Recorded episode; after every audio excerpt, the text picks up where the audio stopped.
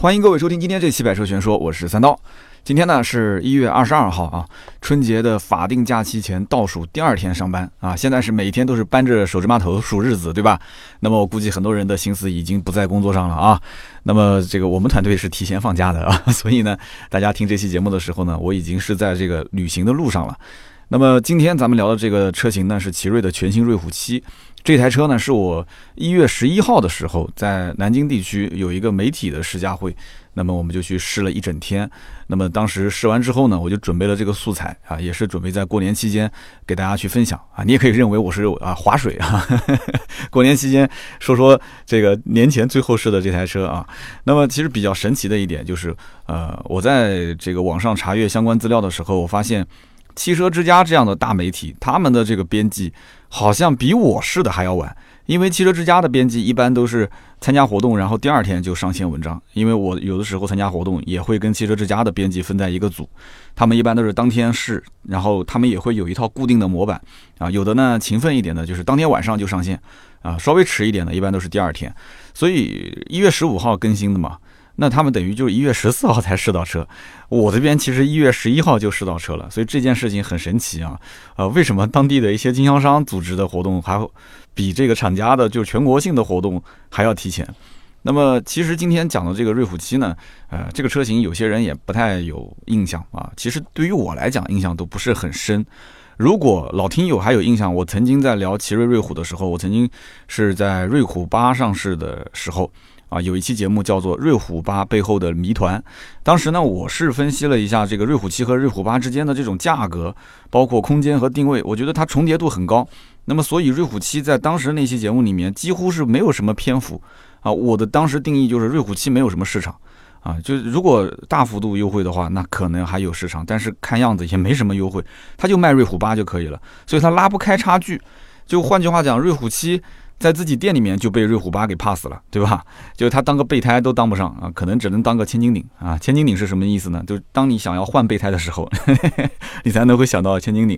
所以这个我们节目里的单身男青年啊，有没有千斤顶啊？啊，你可以留言告诉我，然后我是千斤顶。所以说这个车呢，经销商也不太看好啊，客户呢也不是特别的热情。那经销商觉得这车也不太畅销，积极性也不大。那么在这个瑞虎七这个车，它现在其实还没有正式上市，它要到二月十八号。现在等于只是给了一个预售价格。这个车子在正式上市之前，有一年多的时间，全国的奇瑞的经销商其实都是没有车的，啊，就它等于中间断档了，是空缺的，啊，这个其实对于任何品牌来讲都不是一件好事情啊。经销商没有货，然后客户也不去问，啊，这个就很头疼了，是吧？就被人遗忘了。在二零一九年的上半年，当时瑞虎七还上了一款叫瑞虎七 Fly 版啊，就是放飞自我版啊，这我自己取的名字啊，F L Y Fly 放飞自我啊。那个车呢，当时上了一段时间啊，卖的其实也不是很好啊。为什么不是很好？其实很简单，展厅里面瑞虎八是全新的外形，全新的内饰，瑞虎七就算你加了一个 Fly 版放飞自我，两个车一比，明显这是上一代的产品，这是新一代的产品，不会有人去看的，对吧？那价格也没有什么特别的优势啊，也也也，反正南京话讲叫抠抠缩缩的啊，抠抠缩缩的也不给什么太大的优惠幅度。那瑞虎八很快就降到了一万多的优惠，所以大家就可想而知嘛，那还是个中型 SUV，你这只是一个紧凑型的 SUV，对吧？那么在中国的汽车消费市场上面有一个特点，就是首先紧凑型的 SUV 卖的都非常好啊，不管是合资还是国产。那么如果说啊，这个一个自主品牌，它把紧凑型的 SUV 这个市场都丢掉了，那我只能说，它是跟钱过不去啊。所以瑞虎七中间断档断了一年多，这个只能说是厂方在运营方面啊，肯定是出了比较大的问题。就这么一个紧凑型的 SUV，也可以说是奇瑞家族里面唯一的一个紧凑型 SUV。它再往下走的话，就是五 X 啊、三三 X，那都都是一些小型 SUV，就唯一的一台独苗苗。它中间还断了一年多，所以你你你让我怎么说呢？我也不知道他是怎么想的，所以我就一直感觉就是奇瑞这几年啊，呃，就是在市场的这种反应程度方面一直都是慢半拍，就似乎这家公司是什么都明白啊。为什么说他什么都明白呢？很早很早就开始自主研发发动机，对吧？然后自主研发变速箱，但是呢，又感觉就是这家公司什么都不明白。为什么说什么都不明白呢？不管是外观设计、内饰设计，还是整个的市场反应程度，这就跟不上市场的节奏嘛啊！那么当这个瑞虎八当时上市的时候，啊，很多人就是对瑞虎八的评价其实还是可以的啊，我看到销量也还行。那么时间久了之后，那这个级别里面八到十五万是中国的自主品牌的这个 SUV 市场的一个红海。竞争非常激烈，而且合资品牌的一些车型啊，小型 SUV 现在也是不停的拉大增配，然后降价，所以也是杀入这个十五万以内。那么瑞虎八的定位一般都是十到十五之间嘛，所以也是比较吃力的。所以他是一直希望这个小老弟什么时候。再上来帮忙一起打一打这个市场，就一个人打太吃力了嘛。所以好，现在终于上了这款这个瑞虎七，对吧？这个瑞虎七现在你从外观上来看，从内饰来看，它就是一个小版本的瑞虎八啊，就个小瑞虎八。所以这个紧凑型的 SUV 啊，就我跟当时经销商聊天啊，经销商还是非常非常就是有信心的，就非常非常期待这个车将来能够有一个好的市场表现。那么将来怎么卖呢？那么现在目前预售价是八万六千九到十四万五千九。从官方的预售来看，好像也没怎么调价啊，跟以前的价格也差不多。但是预售价格后期可能正式上市还是会往下调一点点。那么我估计啊，就是奇瑞这种调性应该也不会调太多啊，三到五千块钱吧啊，能能能这个正式上市价格比预售低五千就已经算不错了。那么这个价格来看，其实跟瑞虎八还是有重叠，重叠度比较高，但是中间的配置。啊，我可以这么讲，瑞虎七一定是啊，这个八到九这个价位卖的比较好啊，就是它的官方价格应该是九到十，然后将来给个优惠的话，应该是成交价八到九，但是瑞虎八应该是在十以上啊这样的一个价位，所以它虽然官方看上去重叠度高，实际成交价还是有差别，但是即使是这样子，我认为这两台车其实还是重叠度有点过高了啊。那么这两台车呢？呃，以前重叠度高，那么消费者会 pass 瑞虎七买瑞虎八。现在来看的话，可能这个局面会有那么一丢丢的变化啊？为什么呢？我稍微解释一下啊。那么这就说到这个瑞虎七的一些变化。那么这一代的瑞虎七的变化跟老版本相比呢，主要有两点是非常大的改变。第一个呢，就是外观和内饰的变化。我刚刚前面也说了嘛，就以前就是上一代的设计，现在呢就是完全套用瑞虎八的这一套设计。所以它的外观内饰变化特别大。那么第二一点是什么呢？就是这个全新瑞虎七的整个动力总成的变化也是特别的大。好，那我们一个一个来说。首先讲这个外观和内饰方面。那么这个外观是套用瑞虎八，你在展厅一看就能看得出来。我们那天在 4S 店的时候，瑞虎七在左边，瑞虎八在右边。你正面看、侧面看、后面看，反正就很像。啊，就你要一定说哪边不像，那其实就是它的正前方中网的那个位置啊，稍微有一点区别。因为瑞虎七的这个中网呢，是整个的一个标就放在中间，然后一个大嘴啊，非常明显的一个大嘴。但是瑞虎八的中网呢，看上去不像是个大嘴，因为它中间有一个镀铬饰条把它给。直接分割开了，而且它那个中网有点凸出来，但是瑞虎七的中网相当于是一个截面啊，横截面，所以这两个车子看前脸的话，一眼就能认出来啊，这个是瑞虎八，那个是瑞虎七。但是整体来讲，车子从侧面、从尾部，或者说你第一印象整体的感觉，还是一个模子套出来的啊。那么内饰呢，就是几乎完全一样了，你坐在里面就啊，这个是瑞虎七还是瑞虎八？我相信你不是特别特别细心去看的话，是看不出来的啊，内饰完全套用。那么第二个，我们就说一说它的这个动力总成。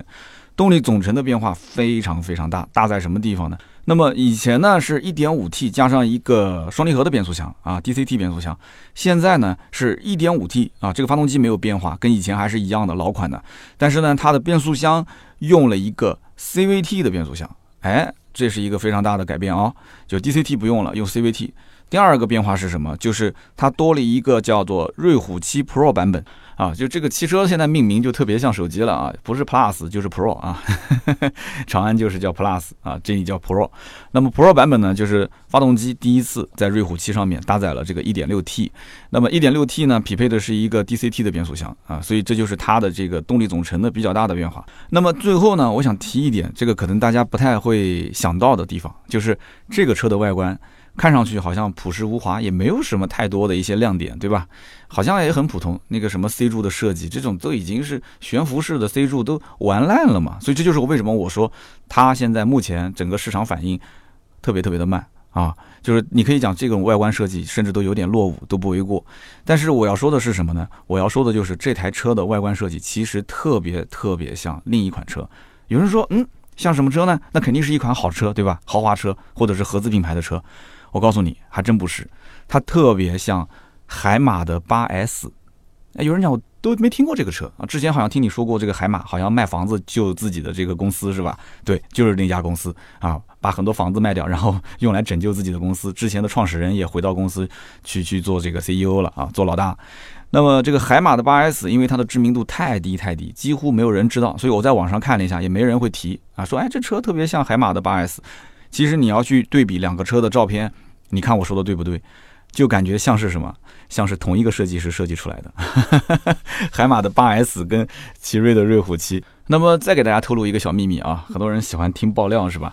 就是虽然说它这个变速箱是从啊这个之前的这个六 DCT 嘛，哥特拉克提供的，现在改成了 CVT，但是我估计没多少人知道，就它的这个模拟九速的 CVT 是哪一个公司提供的。啊，一般销售也不会跟你说，他会说啊，我们都是大品牌啊，或者说我们是自主研发或者怎么这个那个的。但是我其实得到的消息就是，这个九速的模拟的 CVT 变速箱是浙江的万里扬提供的啊。有人讲说啊，是个国产变速箱啊，但是呢，你听我往下讲啊，这个公司啊，它是一家上市公司，它是中国汽车变速箱行业第一家的上市公司。啊，在这个股票市场里面，你可以查到，我就不推荐了。但是我看了一眼他们的股票，很有意思，就是他的股票从今年的年中啊，大概七八月份开始一路上涨。啊，涨到现在为止，如果你当时年终的那个时候买的话，应该你手上的股票已经是翻一倍了。哎呀，又错过一次发财的机会，是吧？而且他最近为什么会股票涨那么高？其实也跟他呃说要跟这个博世啊，就德国的博世公司联手去打造一款 eCVT 的变速箱啊，因为在中国市场本身这个新能源车也是特别的畅销嘛，他要打造 eCVT 变速箱。那么在奇瑞的培训课件里面，我能看到的是什么？就是厂家好像有一点点这个。呃，故意的去回避这个供应商的名字。当然了，其实他说出来这个万里扬，别人也不知道。你如果说的是个大品牌，别人还知道啊。你拿个哥特拉克，你甭管那个变速箱之前的这个啊干式双离合，你开的是不是特别的平顺还是不平顺，别人一听这个名字他就知道了。哎呀，这不错不错，哥特拉克。虽然国产很多的这个变速箱用的都是他们家的，而且很多都不是说哥特拉克直接提供一个总成，他有的只是提供你一些技术啊，他教你怎么去做这个变速箱。所以这个名字。名号比较大，但是你要拿一个万里扬的名号出来，可能有些人就会相对来讲有点尴尬啊，就觉得说这个，哎呀，这个好像没听过嘛，又是个国产的。其实我个人觉得啊，他回避这个变速箱的名字，还有一点啊，一个是名知名度比较小，还有一点就是什么呢？就是这个变速箱本身是拿过世界十佳变速箱的，他拿这个来进行宣传，那肯定是名头比较高，对吧？名头比较大。但是呢，奇瑞本身。他一直在说自己是做自主研发变速箱技术，对不对？我一直在猜测，我在想，奇瑞这个自己的车造车都忙不过来了，他还哪有那么多时间去研究变速箱技术啊？我背后一直在猜测，他后面应该是有一家公司，有一家第三方公司一直在提供相应的核心技术。所以说我个人推测啊，很有可能就是背后的这家公司啊，就是这家叫做万里扬的公司，他在支撑着这个奇瑞的相关的这个变速箱的研发。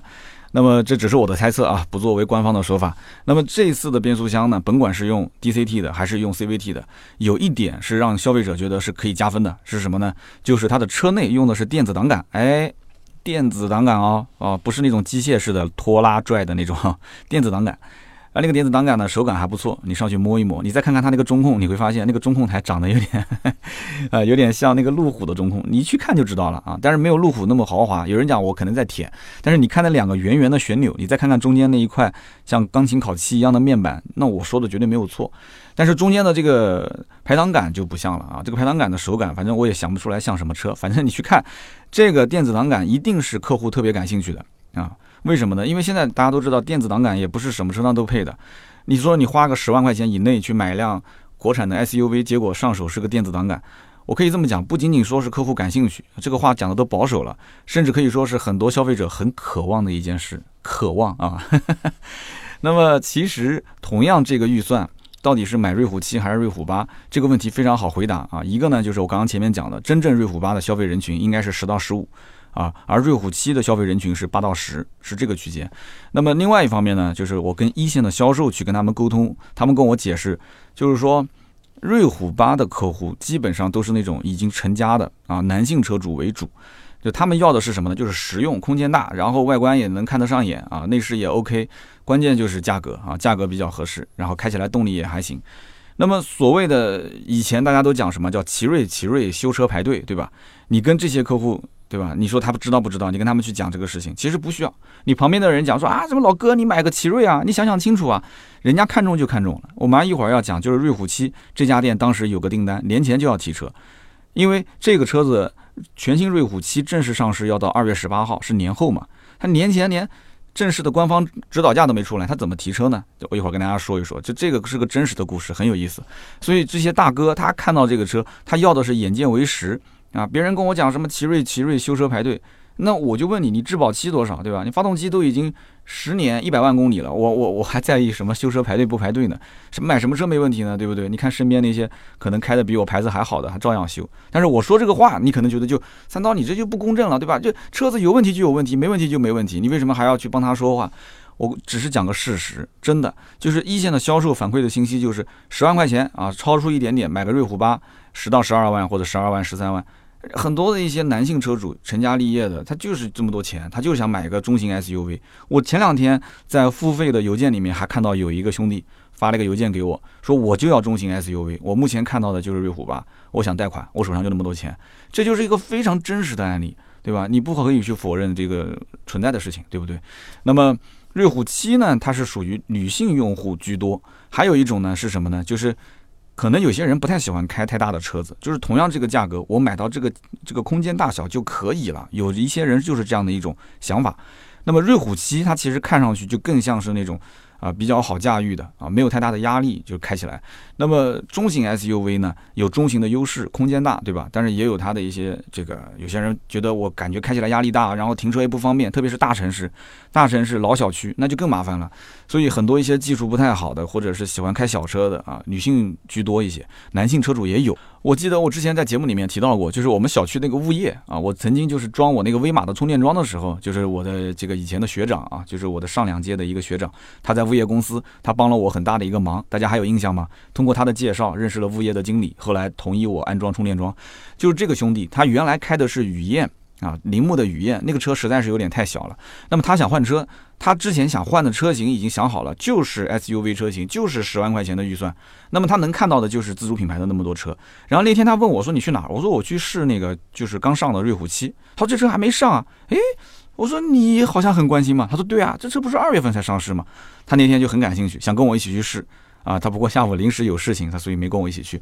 那么他就是一个男性车主。那么它就是很很实际嘛，就是我就那么多的钱，我就买那么大的车，太大的我也不要，太小的我也看不上。我以前开铃木雨燕，空间小这个事情我已经我已经受不了了，所以我要换车哈。所以他就是这样的一种状态，很真实啊。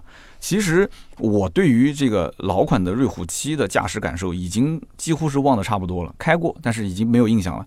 那么对于瑞虎家族的很多的一些车，我还是有印象的。你比方说瑞虎的瑞虎八。啊，瑞虎八当时刚上的时候，一点六 T 的版本我去试驾，我印象很深。就这个车子的动力呢，应该讲是完全没问题的，很充沛。但是它的变速箱又说到这个 DCT 的变速箱了，它那个变速箱就感觉一直在拖后腿。就是说，它的这个工程师呢是很想把它的动力压榨干净啊，就是想让它在低速的时候也很有劲，然后呢高速的时候呢也也有持续加速的过程。但是你就会发现，这个变速箱你如果跟发动机这样去进行调教的话，它在低速。这种状态下，你去跟车或者是拥堵的环境，顿挫会非常的明显。其实你可以损失掉一点点的动力输出或者扭矩的输出，你就可以让它变得相对平顺一些。但是，哎，可能他就是想，我这车你看 1.6T 动力这么好，我要去把对标这个竞争对手，我要把竞争对手的这个都比下去啊！我要让大家感觉到我的动力很强。但是其实有的时候反而适得其反。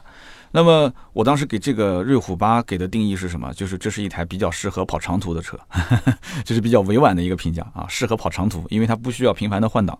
那么奇瑞家族里面的 CVT 变速箱，我曾经也是有过深度的接触。比方说瑞虎五 X 啊，我们讲叫瑞虎五叉这个车，当时上市，我有过两天的一个深度试驾。那么当时只不过我试的不是高配，因为他们家有一款是 1.5T 的那个发动机，就跟现在的瑞虎7和瑞虎8上 1.5T 是一样的。但是当时不知道是怎么想的，厂家当时提供的试驾版本是1.5升的，是自然吸气的。但是它其实主销的就是1.5升的，不会有人去买瑞虎 5X 去买一个高配的 1.5T 啊，就一个版本。不会的，大部分的人都买一点五，一点五升它是匹配的 CVT 变速箱，所以当时我对这个车子的 CVT 变速箱有一些评价。我是深度自驾了两天，那么我当时的评价是什么呢？啊，一句话叫做驾驶员要充分熟悉这台车，才能得到更好的驾驶感受。哎呀，这也是一句比较委婉的话，其实就是啊，变相的做了一些批评，就是说这套动力总成不是说呃车子适应我，而是我要适应它，就是它的整个的换挡逻辑总是让我感觉慢半拍。油门踩下去之后，光吼不走，然后你减速再提速，经常我们会出现这种情况，对吧？跟车发现前面车比较慢，减速，然后呢拉开距离之后变道，然后再加速，对吧？加速就超车嘛。所以这个时候我就对这个整个的换挡啊，它的节奏啊会有一定的要求，对于这个车子的整个的车身的姿态就会有一些要求。那么在整个当时试那个瑞虎五叉的时候，一点五升加 CVT 的变速箱，我感觉就是啊，反正整个的减速加速的过程，车身姿态就像什么，就像打游戏的时候 lag。啊，打游戏的时候这个感觉有延迟，所以当时我试完瑞虎五 X 之后呢，我我好像没出过音频，对吧？写了一篇文章，文章里面其实我点评的也算比较犀利吧。我说这车其实就是定位偏舒适，但是有点调教过头了，就是把这个舒适度调教的有点过头了。那么我们就回到这个瑞虎七上来讲啊，其实我来来回回开这个瑞虎七全新一代的啊，开了大概有四十多公里了。那么这一套的 1.5T 加 CVT 的变速箱，我的个人感觉就是它的整个动力总成变化非常大啊，调教的风格变化非常大，我估计跟这个万里扬的 CVT 变速箱有很大的关系。我非常建议大家去试试这个车啊。那么不管你买不买，其实你开完之后，你要如果以前开过他们家的 CVT，或者你开过他们家的 DCT，你就知道我说的是什么意思了啊，绝对为我的话去负责。那么这个为什么我说它变化很大？它在起步的时候低速的扭矩输出。还有包括中后段的提速，就整个的动力的提升的过程，它是符合我们日常驾驶的一种正常感知。这个话怎么去理解？简单的讲，说人话就是开起来很舒服啊。就是我特意去找那种拥堵路段去开，看看它的整个的这种啊变速箱的调教，包括整个动力输出有没有像之前的 CVT 那种，就是很傻很笨啊，甚至于包括像他们家的 DCT 的变速箱那种，就给你带来那种顿挫的不太好的感觉。开的过程中发现没有。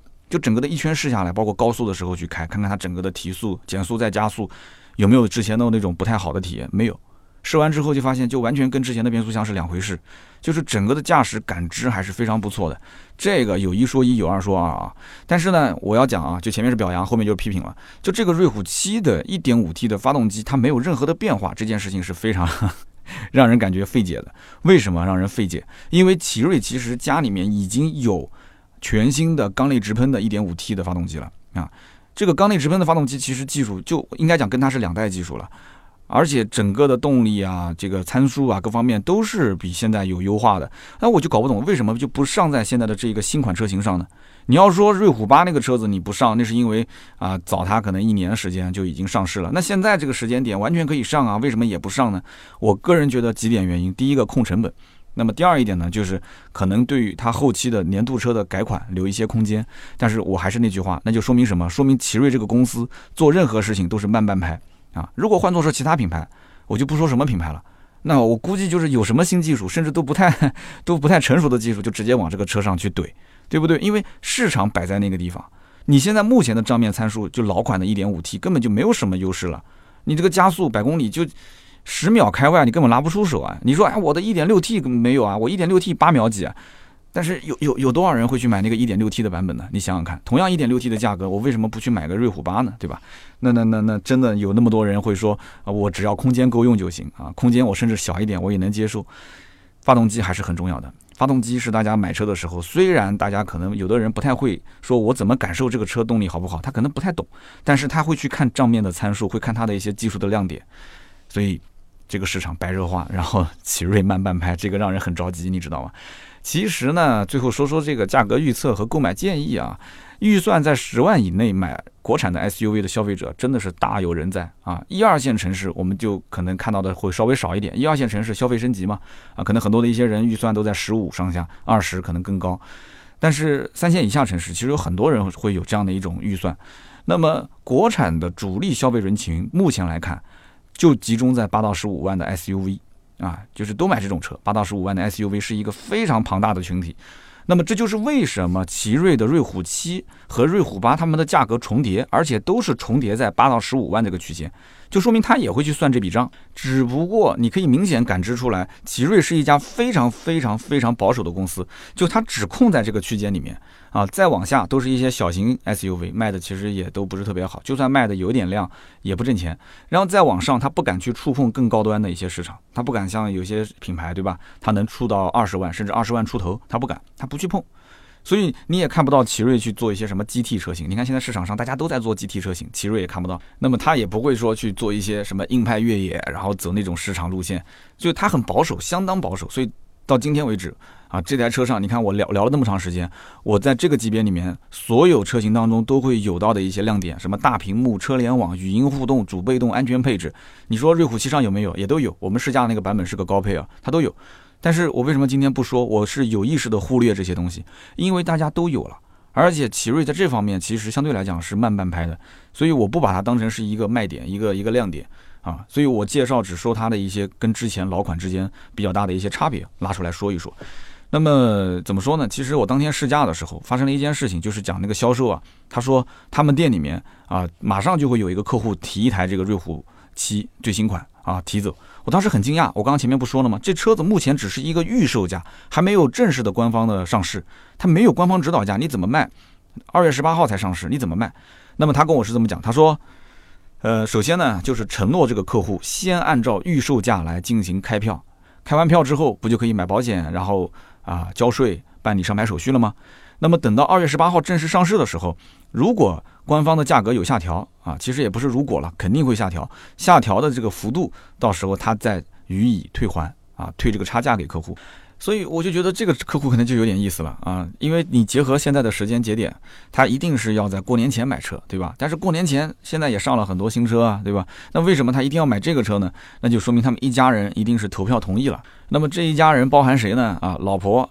老公和孩子嘛，所以就是爹妈跟孩子嘛。后来果不其然，这个车子是买给他们家孩子开的啊，那我就能理解了啊。孩子要一辆新车，一定要过年前提。如果要是过年前不把这个订单给定了，那这个单子估计多数也就流失了。他去别的家就能提到现车嘛，对吧？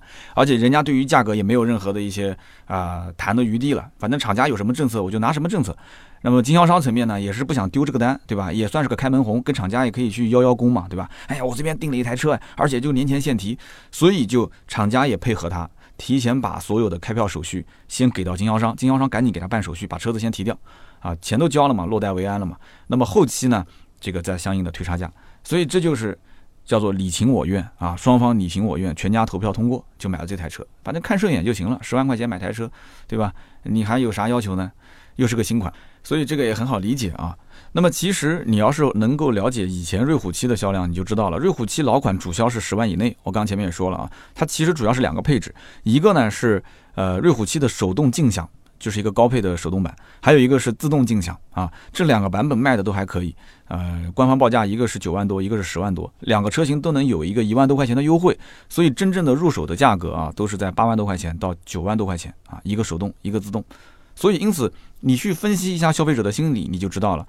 对于瑞虎七，在很多消费者的心中，它其实的定价就是十万之内把它搞定，啊，九万之内把它搞定的车，甚至于如果是贷款的话，两三万块钱的首付我能接受，啊，这样的话，那这个车子就是我心目中觉得还可以啊，性价比这样的一款车。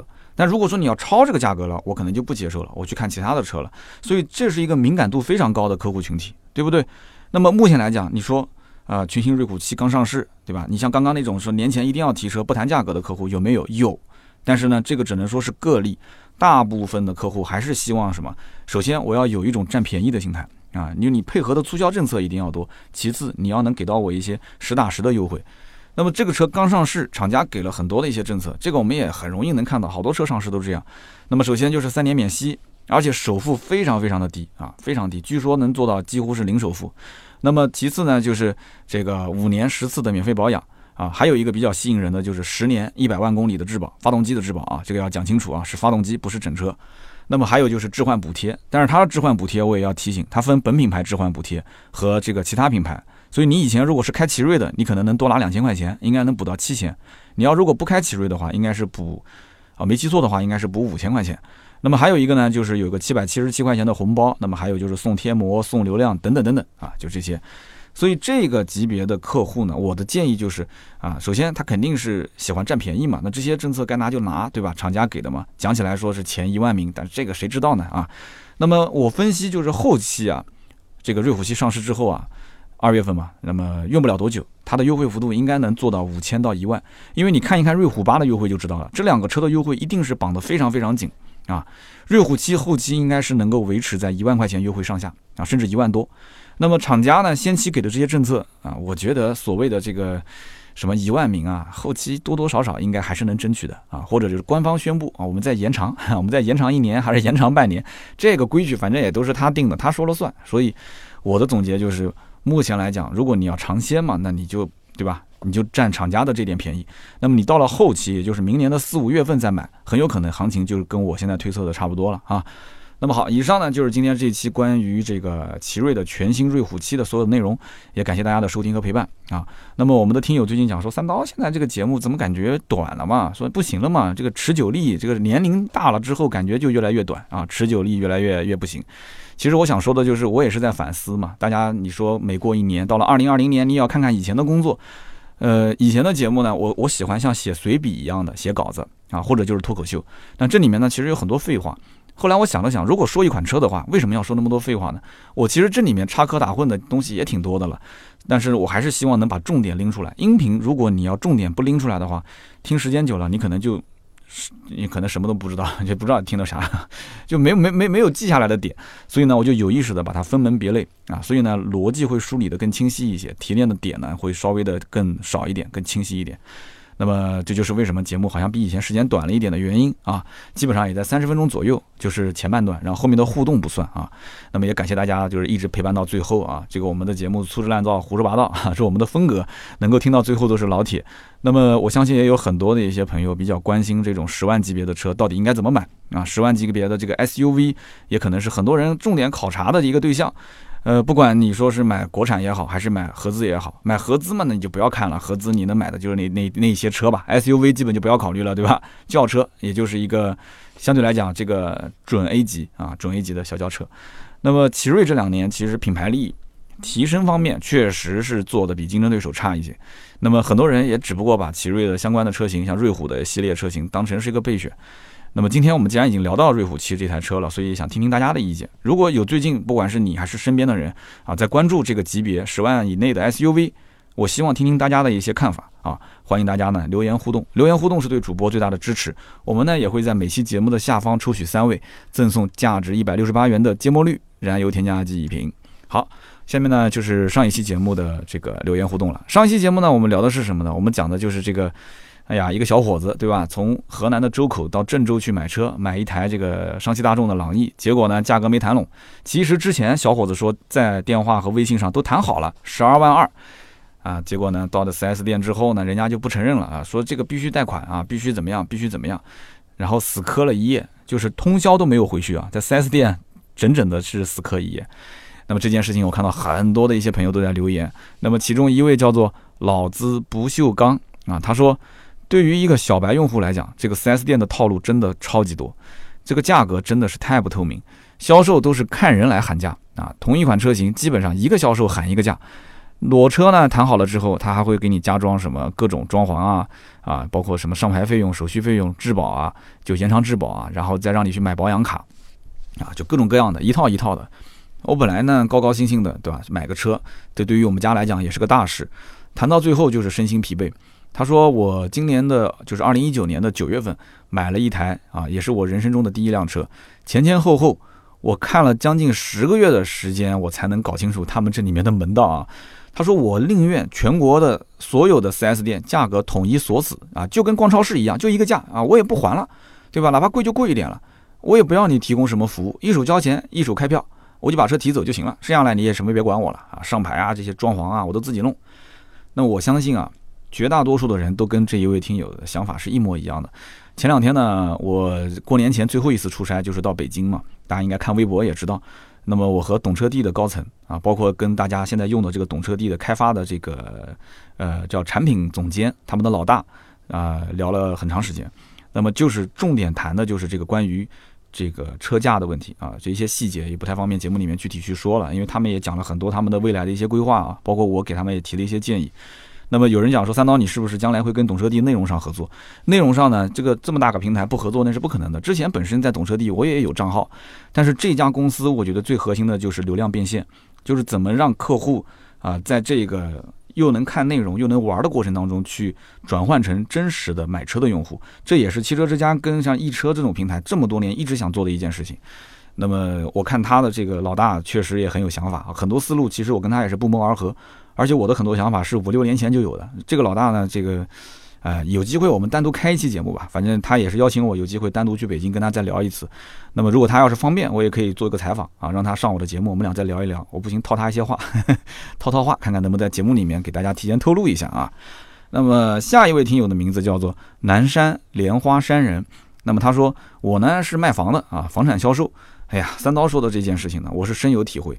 我给客户呢，有的时候就报一个底价，但是呢，我报完之后，客户就不来了啊，就不来售楼处找我了。那么这就等于是零啊，我跟他接触不到，对不对？那么有的时候呢，我跟客户呢就讲，我说这个呢，其实啊，谈判的空间还是有的啊，你还是可以来的，对吧？这样的话，你也可以认为我是在套路你。那客户就会说，你就直接报底价，那但不不行不行，我会暗示客户，我说你只要能把你的银行卡带过来。啊，当天能签合同，当天能付钱，那我一定能想一切的办法帮你今天把价格搞定，啊，所以我要的是客户当天就能认购，当天就能跟我签，甚至于这个首付款的合同，啊，直接一步到位，就不要有任何拖泥带水啊，你也不要拖泥带水，我也不拖泥带水，但是很难，为什么呢？因为中间没有信任度 啊。那么他也讲了一句真心话，他说啊，我作为一个销售来讲，我也是希望每一个单子都能以底价成交啊，为什么呢？因为卖多了。这个多出来的钱也落不到我口袋，对不对？但是痛点就在于没有人信任我啊，客户不信任我。我跟你说啊，这就是卖房跟卖车的很多的销售的心声，真的是心声。因为卖多了也进不了自己口袋，但是怎么能让客户相信我这是卖的最低价呢？他不相信你啊，是不是？然后呢，他也讲了，他说这个就有点像什么呢？就像跟女孩子谈恋爱啊，就是谈恋爱有一种什么感觉呢？就是犹抱琵琶半遮面。哎，就是你还不能把话说得太透，你还得要透露出那种意思，对吧？你还去猜他的意思，所以就导致什么呢？导致现在就是要约，就电话要约的这种到店率非常的差。那么到店之后呢，谈判的时间又过长，谈判的时间越长，成交率越低，是不是？销售也累，客户也累。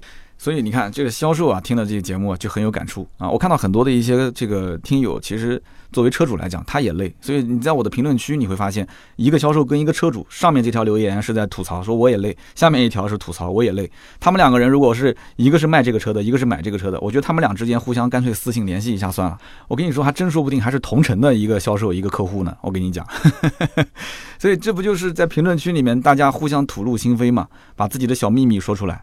在展厅里面说不出的那些话，在我们的评论区都说出来了嘛？是不是？哎，所以呢，这个，哎，也是我想干的一件事情。那么下面一位听友叫做 U T O P R A T I O N 啊，这位听友他说：“三刀，我跟你讲啊，我就是单买了一台裸车啊，我是全款买，而且只买了一个保险，保险我也只选择了一个交强险和一个三责险，我连车损险都没买。哎，我跟你说，我当时进这个 4S 店啊，我只问一句话啊。”我的心理价位是多少？你能不能卖？能卖全款提，不能卖掉脸走人。而且我把这个证件什么全部拍在桌子上面，结果非常顺利啊，非常顺利。他说我给大家透露一个小诀窍啊，我进店啊，不要你安排啊，不要你安排销售，我来自己看。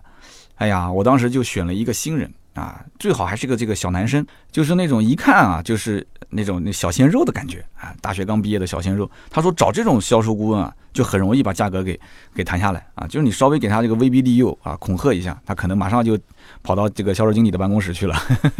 可能平时业绩也不是特别好，特别想开单，就特别渴望开单的那种感觉啊，你就跟他讲，那钱在这边，证件在这边，搞得定，全款，今天给你冲个任务。所以这个应该讲真的是有点简单粗暴了啊，就根本不谈感情啊，上来就直接直奔主题的这种类型，呃，也不是不行，也不是不行，但是我相信绝大多数的客户还不太好意思到店里面说，哎，你们把你们店那个站一排让我选一下啊，哪一个是最年轻的，刚入职的，大学刚毕业的销售？你要这么说，那其实你原本的那点意思，那又不是那么个意思了，那对方可能很快就知道你想干什么了，是吧？所以，所以你一定要像他这样子，就是哎，我我来找一个，就是哎，好，就是你了，哈，你也别说要干什么，就是你了，我就看你顺眼，啊，我来跟你谈，啊，这也可以，也可以，也不是不行，但是也不是每次都能成。我跟你说，有的大学刚毕业的销售也很老道，价格卖的也很高。有的销售，因为他就不知道权限在什么地方，他就一直给你死磕一个价位，就跟你讲不行，卖不了，就这个价格，啊，所以呢，我们也遇到过新来的销售，经常会卖的价格比老销售的价格要高很多，经常会遇到。好的，那么以上的这三位呢，就是我们上期节目的留言互动的啊抽中的听友，那么也可以加我们的微信啊，跟我们的盾牌尽快的联系。那么在过年期间可能稍微要迟一点了，过年期间盾牌是不定时的上线。呃，那么盾牌看到之后呢，他会给你安排啊发快递，快递也是年后了啊，每个人赠送价值一百六十八元的芥末绿燃油添加剂一瓶。那么好，那么今天呢，这个节目时间快四十多分钟了，还满意吗？啊，还算可以啊。那么也希望大家多多的留言和评论啊，都是对我最大的支持。那么下一期节目呢，是我们的。二零二零年的一期特别节目，所以我一定要特别隆重的介绍一下，特别好玩。这期节目呢不聊车啊，标题就是二零二零年的这个新春特别节目。那么能听到什么呢？就是全国各地二十多位啊，来自于不同地方的，甚至不同国家的啊，当然都是中国人啊，这些我们的听友啊，然后他们送来的祝福，我把它整理成了一期节目，中间也会我插科打诨的跟大家讲一些段子，特别好玩。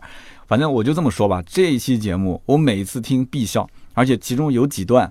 因为带着方言，带着大家编的这个这个段子啊，就是包括我我也会说段子嘛，就是听的我真的是，我跟你讲，大家千万千万在这个听节目的过程中不要喝水，肯定会喷出来。